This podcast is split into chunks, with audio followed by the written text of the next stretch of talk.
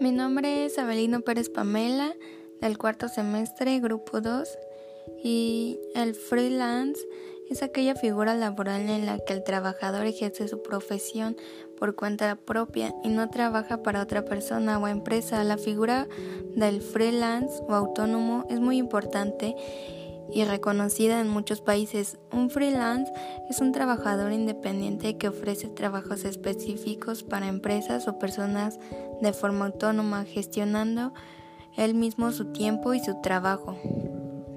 Requiere una capacidad de responsabilidad muy alta para cumplir con los objetivos sin tener constantemente un responsable supervisando las tareas.